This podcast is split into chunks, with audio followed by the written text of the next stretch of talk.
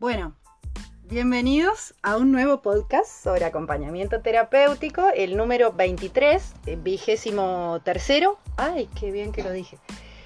Mira quién te invité hoy. Te invité. Hola Sabrina. Pero, pero, espere, espere, ve, él tiene eso. Espere, yo lo quiero presentar. El que se apura, que se apura. Él es, él es un colega, te podría decir un amigo en esas nuevas formas de amistad que trajo la pandemia.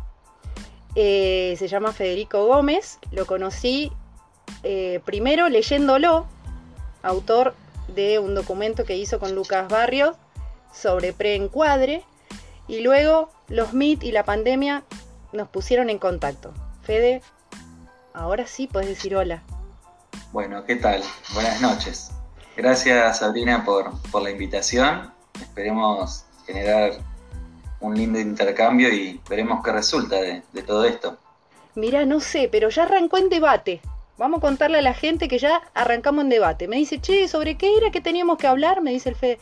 No, le digo, mira, era sobre mm, el asunto de las demandas en acompañamiento terapéutico, que a veces son demandas explícitas, pedidos explícitos, y otras veces son demandas implícitas, ¿no? que nosotros tenemos que andar ahí con los ojos abiertos, poniendo todo el cuerpo para interpretarlas. Le digo, ¿estamos de acuerdo en esto? Me hizo un silencio. Yo no sé, ¿qué significa ese silencio? ¿Estamos de acuerdo en que las demandas son así, Fede? Bueno, sí, eh, teniendo en cuenta, digamos, eh, la conceptualización de demanda para separarlo de pedido, sabemos que estamos ya inmiscuidos en un acompañamiento y esa demanda va a tener eh, que ver con, en mi eh, dentro de una construcción eh, vincular y una lectura transferencial donde nos ubica allí y esa demanda va a estar cargado de muchas cosas, muchas cuestiones que van a tener que ver con la relación que, establecimos entre acompañante y acompañado. Eh, entonces sí, al ser de esta manera, se van a dar de forma explícita, como decís, en una solicitud muy puntual donde nos dicen, quiero tal cosa, necesito tal cosa, vamos a hacer tal cosa, y otras eh, de formas implícita, como dijiste, donde no va a ser tan evidente esto que nos están eh, solicitando.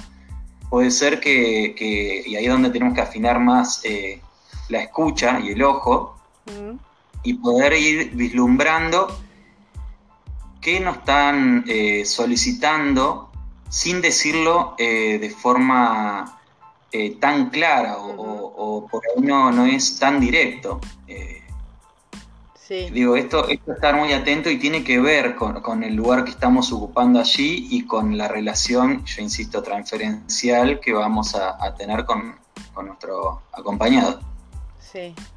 ¿Y qué herramientas tenemos nosotros para darnos cuenta?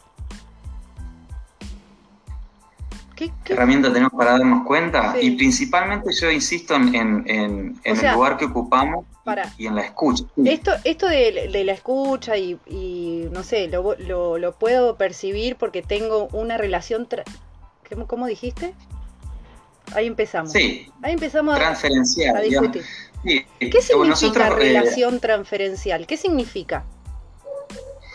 Bueno, primero que nada sabemos que tenemos que conformar un vínculo, vínculo terapéutico con nuestro acompañado, y desde nuestro marco teórico, más del psicoanálisis, eh, hablamos de transferencia, y no es cualquier tipo de vínculo, sino va a tener que ver con ciertas cuestiones inconscientes que se despliegan ahí, por lo cual eh, vamos a estar ocupando un lugar allí, que, que, se va a ir dilucidando, no es algo justamente que se dé explícito, ahí es, algo que, no se queda ahí eh, de forma evidente, pero tiene que ver con una construcción vincular eh, donde influyen cuestiones inconscientes también, pero no vamos a adentrar ahí. Quedémonos con, la cuestión por ahí vincular, que es lo, más evidente y, lo más tangible por, ahí en el acompañamiento y, y lenguaje que vamos a hablar, creo que todos y todas, que, va a tener que ver, que ver con eso, con la construcción en la relación que vamos a conformar con nuestro acompañado. O sea, tiene que ver con qué tipo de relación, para, pensarlo de una forma, ¿no? ¿Qué tipo de relación vamos a tener? Y eso nos va a habilitar a nosotros a poder escuchar eh, de otra forma. Eh, y de esta, de esta forma, ¿no es cierto? Justamente que, empezamos a poder ubicar eh, ciertas demandas. Sí. Que al recibirlas, bueno. O sea que las demandas van a estar igual, no importa qué tipo de vínculo tenga yo con el acompañado. O sea, si tengo un vínculo malo, ponele, que no está, hay, hay alta resistencia, capaz de mi parte o capaz de la parte de él o capaz de ambas partes. Pero en ese vínculo lo mismo hay demandas. O sea, la, persona me puede estar pidiendo, no quiero que vengas, por ejemplo. O sí, eh, sí. sí. podemos pensarlo en transferencia negativa, pero, pero por supuesto, es lo mismo, un vínculo negativo puede generar también demandas. Hay que ver también el caso por caso, obviamente eh, acá si nos animamos a hablar de generalidades, podríamos decir que de toda forma una demanda se puede trabajar, eh, siendo un vínculo por ahí negativo. Hay que ver la forma de revertir esto, construir una demanda justamente eh, y elaborar algo diferente. Para poder ubicarnos en un, en un lugar y, y arribar a un vínculo positivo. Eh, en esto insisto muchísimo que, en el acompañamiento se da únicamente eh, en la posibilidad de que se genere un vínculo, un vínculo terapéutico sano, lo cual si al principio es eh, negativo, como lo llamé transferencia negativa, hay forma de revertirlo, la idea es buscar esa forma para, para poder generar algo allí. Sí. Así que, pero me quedo con esto que, a ver, decime un poco más esto de la demanda se construye. Porque, ¿por qué se construye? Porque cuando no es, digamos, porque hay que atenderla la demanda, lo que no significa satisfacerla. Exactamente, eso es lo que nosotros eh, trabajamos, como decir, no responder a la demanda. Nosotros nos van a eh, llover justamente solicitudes de todo tipo, y ahí es lo que nosotros lo llamamos demanda, donde pueden ser desubicadas, o como diría José González, eh, ay, me olvidé la palabra, siempre me olvido, inadecuadas. Sí. Y va a tener que ver con cuando afecta a nuestro rol y poder justamente entonces construir y elaborarla. Eh, en este punto, si es desencajada en cuanto a lo que nos están solicitando, ver por qué está sucediendo allí, qué lugar están pensando que, vamos a ocupar, y en ese sentido se construye mejor dicho, se elabora, porque también la construcción de la demanda va a tener que ver con lograr generar que nuestro acompañado nos empiece a solicitar. Hay como diferentes tiempos, ahí no estamos salteando ya por ahí diferentes observaciones en relación a la demanda. Eh, en un punto lo podemos pensar en el sentido de construirla cuando no hay la posibilidad de que demande, tal vez porque no se genera un vínculo terapéutico todavía o como dijiste anteriormente, no fue un vínculo positivo. El construir una demanda también va a tener que ver con generar la posibilidad de que nuestro acompañado nos solicite. Ahí va a tener que ver un comienzo que permite eh, comenzar a, demandar. y después lo de elaborar la demanda sí de otro tiempo que tiene que ver con esto de, eh, frente a estos diferentes, eh, diferentes solicitudes que, que, no hay que responderlas de forma inmediata, sino justamente trabajarlas, eso sí va a tener que ver con eh, elaborar una demanda. Pero elaborar una demanda o construirla para, digamos, ya eso no es responder, no sería responder, no es una respuesta profesional atender esa demanda. No, por supuesto que responder, pero no es responder al usuario, no es ah, responder al acompañado de forma directa. Claro uno toma la demanda, por ejemplo. vamos a, pongamos ejemplo, a ver. Claro. Estamos ya en el acompañamiento y nuestro acompañado nos eh, solicita que, eh, no sé, por ejemplo, tenemos un, eh, objetivo terapéutico o, enmarcado en que asista a, a, las terapias. Y nosotros hacer de alguna forma este puente entre eh, el acompañado y eh, su psicólogo. Y de repente surge una solicitud en relación a, a ponernos a estudiar o a ir a un club o ir a otros lados que va más allá del el acompañamiento hacia la terapia. O sea, el, acompañado te dice, no, no quiero ir a terapia, quiero, acompáñame al club, te dice. Sí, o, nos empieza a utilizar como, como nexo para otros lados, por así decirlo, ¿no? Que son posibilidades muy buenas. Ahí está donde ya claramente hay una demanda porque nos está ubicando. Entonces, eh, ahí es cuando van apareciendo diferentes tipos de solicitudes que en mi perspectiva lo leo como demanda, en el sentido que nos empiezan a, ubicar eh, eh, en otro lugar. Entonces, con esto, esto de no responder directamente y decir, bueno, vamos a tomar eso y decir, bueno, vamos a pensarlo, y luego esa demanda, lo ideal, es trabajarla con el equipo, ¿no? Poder ahí encontrar qué nos están tratando de solicitar y por qué, sobre todo esto tiene que ver con, cuando digo no responder a la demanda. Claro. No significa no responder en el sentido de no tomarla, no. No satisfacer la necesidad ahí, eh, la, demanda, porque la necesidad es algo distinto, pero no satisfacer la demanda ahí in situ, digamos. Sin embargo, hay que atenderla y ahí, por ejemplo, a vos te parecería bien que, porque las demandas surgen, emergen ahí, y estamos solitos, no tenemos el equipo para decir. En todo caso, después en una reunión podremos hacer lo que decís vos y decir, che, a ver qué me quiso decir, por qué no, no quiere ir a, terapia, por qué me pidió ir al club y no a, no sé, al parque. Bueno, después lo vemos.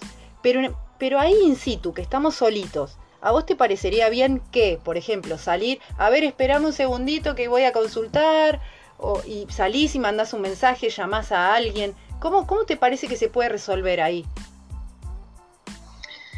Bueno, ahí entramos en, el dominio de lo artesanal, con la dimensión más eh, táctica del, acompañamiento, ¿no? Eh, ahí tiene que uno manejarse y desenvolverse y no hay una, receta en ese sentido. Se puede tomar eh, recomendaciones en cómo tomar eso que nos dice sin rechazarlo, pero sin aceptarlo para poder, dar, eh, poder darle un marco terapéutico a eso. Porque si nosotros respondemos inmediatamente, podemos caer o quedar entrampado en, un lugar donde no va a ir a, un, fin terapéutico, si bien uno puede hacerlo de buena voluntad o cree que es lo mejor, pero justamente lo más ético es poner una pausa y concretamente decirle, bueno, es una posibilidad, vamos a pensarlo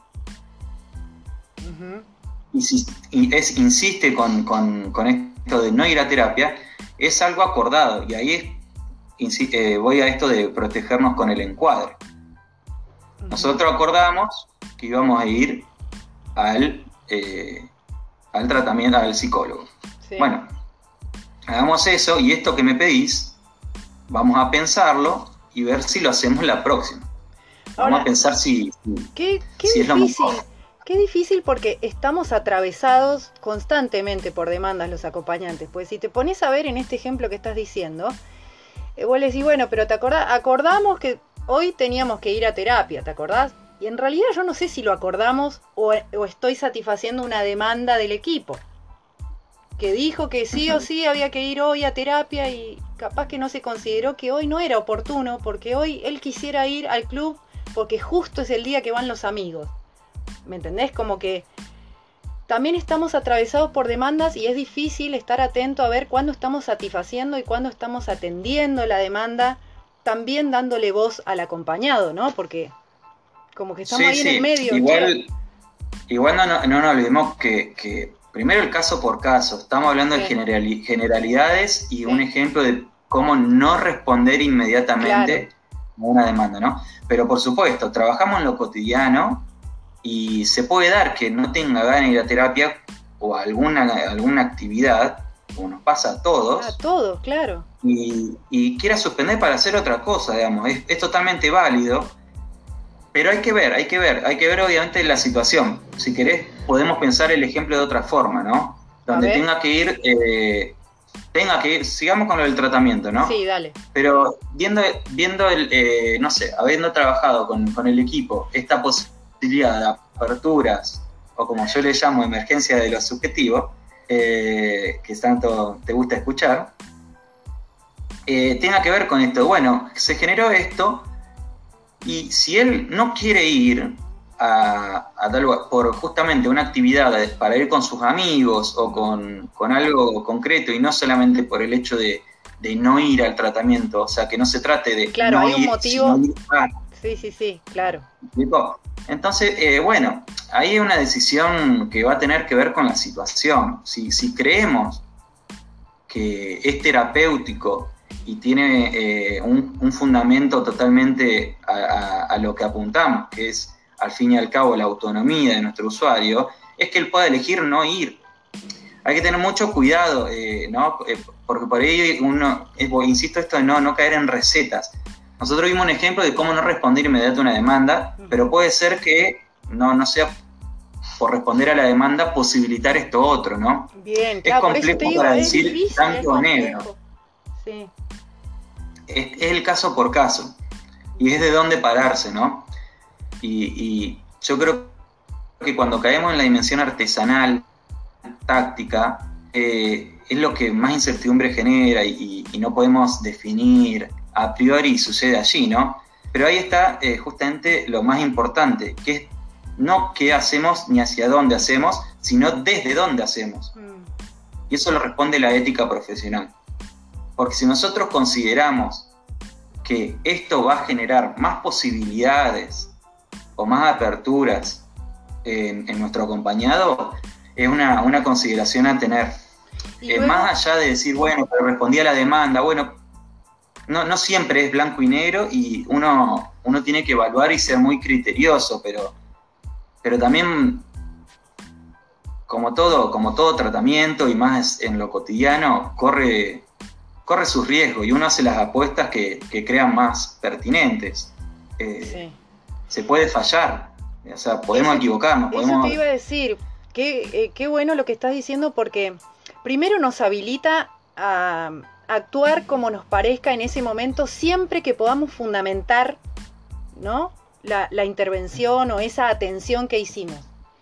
Y después, em, si, ese fundamento no, encuentra acuerdo posterior en una reunión de equipo, en una coordinación de nuevas estrategias, bueno, veremos cómo hacemos borrón y cuenta nueva o retrocedemos, eh, ¿no? Y, lo reencauzamos, pero está permitido fallar.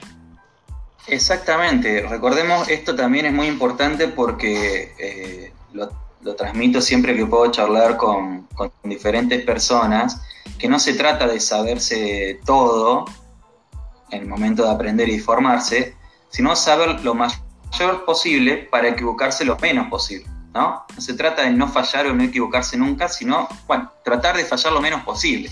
Sí, o eh, gestionar es esa, eso después, digamos, porque pareciera que nosotros, que nosotros decimos, ay no, me la mandé en esto y ahora ya no puedo volver atrás. Sí puedes volver atrás. Yo me acuerdo, en general pasa mucho que hay estudiantes en, los espacios de formación, colegas, porque son colegas, que dicen, ay, yo no sé, o en espacio de supervisión, ¿no? Ay, yo no sé si estoy haciendo bien, o hice esto y no estoy segura de haberlo hecho bien, ¿no? Como... Y yo digo, ¿quién, quién es el que dice si está bien o mal la intervención? ¿Quién es el que lo dice? Es el usuario. Es la respuesta del usuario digamos, si fallé o no fallé, lo, voy a saber con la respuesta del usuario, ¿no? ¿O no? ¿O qué pensás de eso? ¿Por qué te quedas en silencio? Eh, me quedo pensando así. Eh, sabemos que no es tampoco tan sencillo que, bueno, la respuesta la del usuario. Eh, en esto se mide en relación a, la complejidad del tratamiento y al, trabajo interdisciplinario y una evaluación en equipo. Digo esto, no, no decir, bueno, lo define el usuario a secas, porque por ahí sabemos que el mismo usuario puede auto ¿no? Eh, sabemos que muchas veces eh, puede resistir a, ciertas intervenciones o al mismo tratamiento, y por eso pongo ahí en, duda esto de decir, bueno, lo define el usuario. Sí, lo define el usuario tal vez no con decir eh, estoy de acuerdo o, me hizo bien, sino con... No, me refiero a la respuesta, a la respuesta, digamos, no, no, que sea este, quizás implícita incluso. O sea, si nosotros vemos que los resultados de esa intervención están provocando, al final, en vez de mejorar la calidad de vida, la empeoró, y evidentemente me la mandé en esa intervención por más acuerdo, por más ética, por más gestión profesional que yo haya hecho, si el usuario la está pasando mal y me, me lo está mostrando, evidentemente hay que hacer para atrás. Sí, sí, eso, eso, es, eso por supuesto, porque darle voz a, nuestro acompañado es eh, fundamental. Eh, quise hacer esta salvedad, digamos, donde por ahí puede llegar a, manifestar el, el acompañado que no está de acuerdo con una decisión. Ah, incluso sabemos que hace digo, puede pasar, digo, no, no, no vamos a meter capaz porque tendremos que buscar ejemplos donde usuario o familia eh, boicotean el tratamiento, pero, pero entiendo igual tu punto, totalmente, hay que escuchar y poder observar qué que, es lo que le hace mejor a nuestro acompañado. Sí. Sabiendo que, bueno, todo tratamiento no es lineal, sino que, bueno, es da, da círculos, círculos en avance. Escúchame, y ahora porque estamos poniendo ese ejemplo que explícitamente él dijo, no quiero ir a terapia, que sea, explícitamente.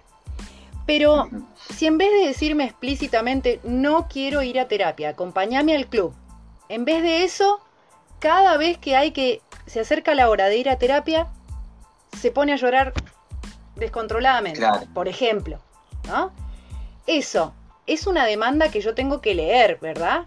¿Qué herramientas tenemos los acompañantes para percibir esa demanda?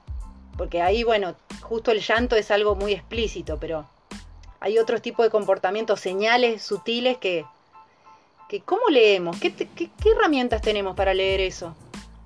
Bueno, sí, el diagnóstico situacional, digamos. Uno siempre está ahí para, para poder hacer una lectura de toda la situación, digamos, ¿no? O sea, de qué es lo que pasó previamente, cómo están siendo sus vínculos con bueno, sus padres o familiares o, su entorno en sí.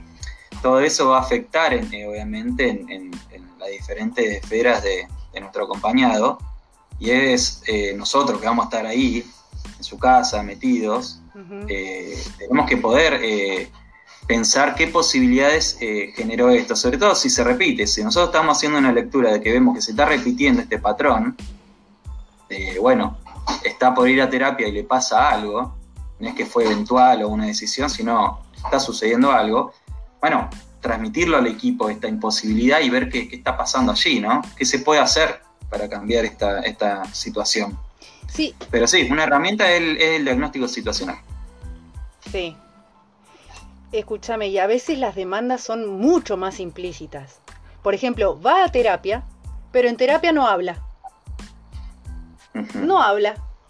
Y entonces el psicólogo dice, hace una reunión de equipo y dice, che, no, no estoy pudiendo trabajar. O sea, cada vez que viene no habla. Y ahí el AT, con su diagnóstico situacional, tiene registrado que durante toda la semana la madre estuvo diciendo, Ah, no sé para qué. ¿Para qué existen los psicólogos? Al pedo. No le hace nada, no cambia nada, no sirve. O sea, todo ese tipo de comentarios, ¿no? Entonces, va el usuario a terapia, eh, pero. ¿Me entendés? Me hace acordar a, más de un acompañamiento en esto, más allá de que cada uno es particular, pero justo a, a dos donde sucedía esto de que la madre explícitamente le decía: no hables de lo que sucede en mi casa o de lo que yo te digo a vos. Ah, claro, ¿ves? Ahí hay, hay como una demanda encubierta, ¿no te parece? Eh, no, pero se lo decía al, hijo, ¿no? A, sí, nuestro pero, acompañado. Pero podemos construir una demanda ahí o no. Porque es una, una demanda de abordaje en todo caso. Es algo que está pasando y que no, hay que atenderlo. Y es complejo porque ni siquiera estamos presentes cuando sucede, sino que es justamente nuestro compañero, en ese momento eh, me ha acompañado, eh, me dice esto, bueno, yo no te puedo contar esto. Ay, no, me muero. Porque mi mamá me dijo que no puedo hablar. Después, algunas veces pudo decir algo y otras no, pero yendo de la mano de lo que vos decís, por supuesto, esto es para comentarlo al equipo, a ver, está sucediendo esto, digamos, ¿no? A ver, bueno, tal vez el psicólogo pueda intervenir eh, llamar a la madre para, hablar, digamos, y poder desplegar qué está pasando. Pero hay... por supuesto, sí. Escúchame, ay, qué lindo eso, porque viene, viene de 10 para pensar en esto de la construcción de demandas, ¿no? Porque fíjate que él eh, te dijo, no te puedo decir, porque me dijo mi mamá, pero sin embargo te lo está diciendo igual. Digamos, no es una... Ahí hay una posibilidad de construir demanda y además de construir necesidad de intervención. Pues yo soy una fiel convencida de que las necesidades se construyen también. Pero bueno, ese será otro podcast, porque no quiero pelear. Es un podcast de, paz. De amor y paz. De amor y paz.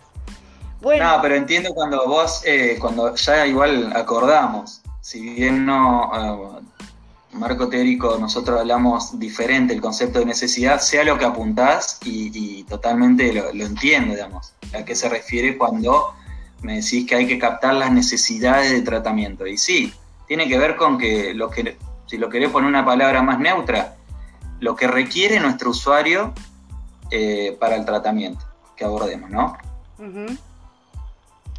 Bueno, ay Dios mío, voy a anotar este día en la agenda porque casi como que coincidimos en todo. Hace 26 minutos que estamos coincidiendo. Yo no sé, nunca antes visto. ¿Por, qué discutimos habitualmente? Porque estas son cosas que, que, han sucedido en la pandemia, ¿no? Con los contactos entre colegas. Que son contactos, son AT contactos, ¿no? Se, se conversa casi apasionadamente eh, sobre acompañamiento terapéutico. ¿Cómo lo ve uno, cómo lo ve el otro, qué palabra usa uno, qué palabra usa el otro, cómo se formó uno, cómo se formó el otro? Y eso, además de mostrar que nos apasiona la profesión, también nos muestra que tenemos una intención, no sé si de coincidir, pero de buscar criterios en común, ¿no? Como de entendimiento. ¿A vos qué te pasó con eso de la pandemia y de no sé, de conversar, de ate conversar? Y me pasó de, conocer otras realidades, conocer eh, otras posibilidades eh, por fuera de, la ciudad y de la provincia. Bueno, si bien también trabajaba en Santa Fe eh, y sigo trabajando también allá, no conocía la realidad de Córdoba, de Buenos Aires, de Jujuy, o sea, de, de San Juan, y, me permitió conocer justamente eh, otras posibilidades.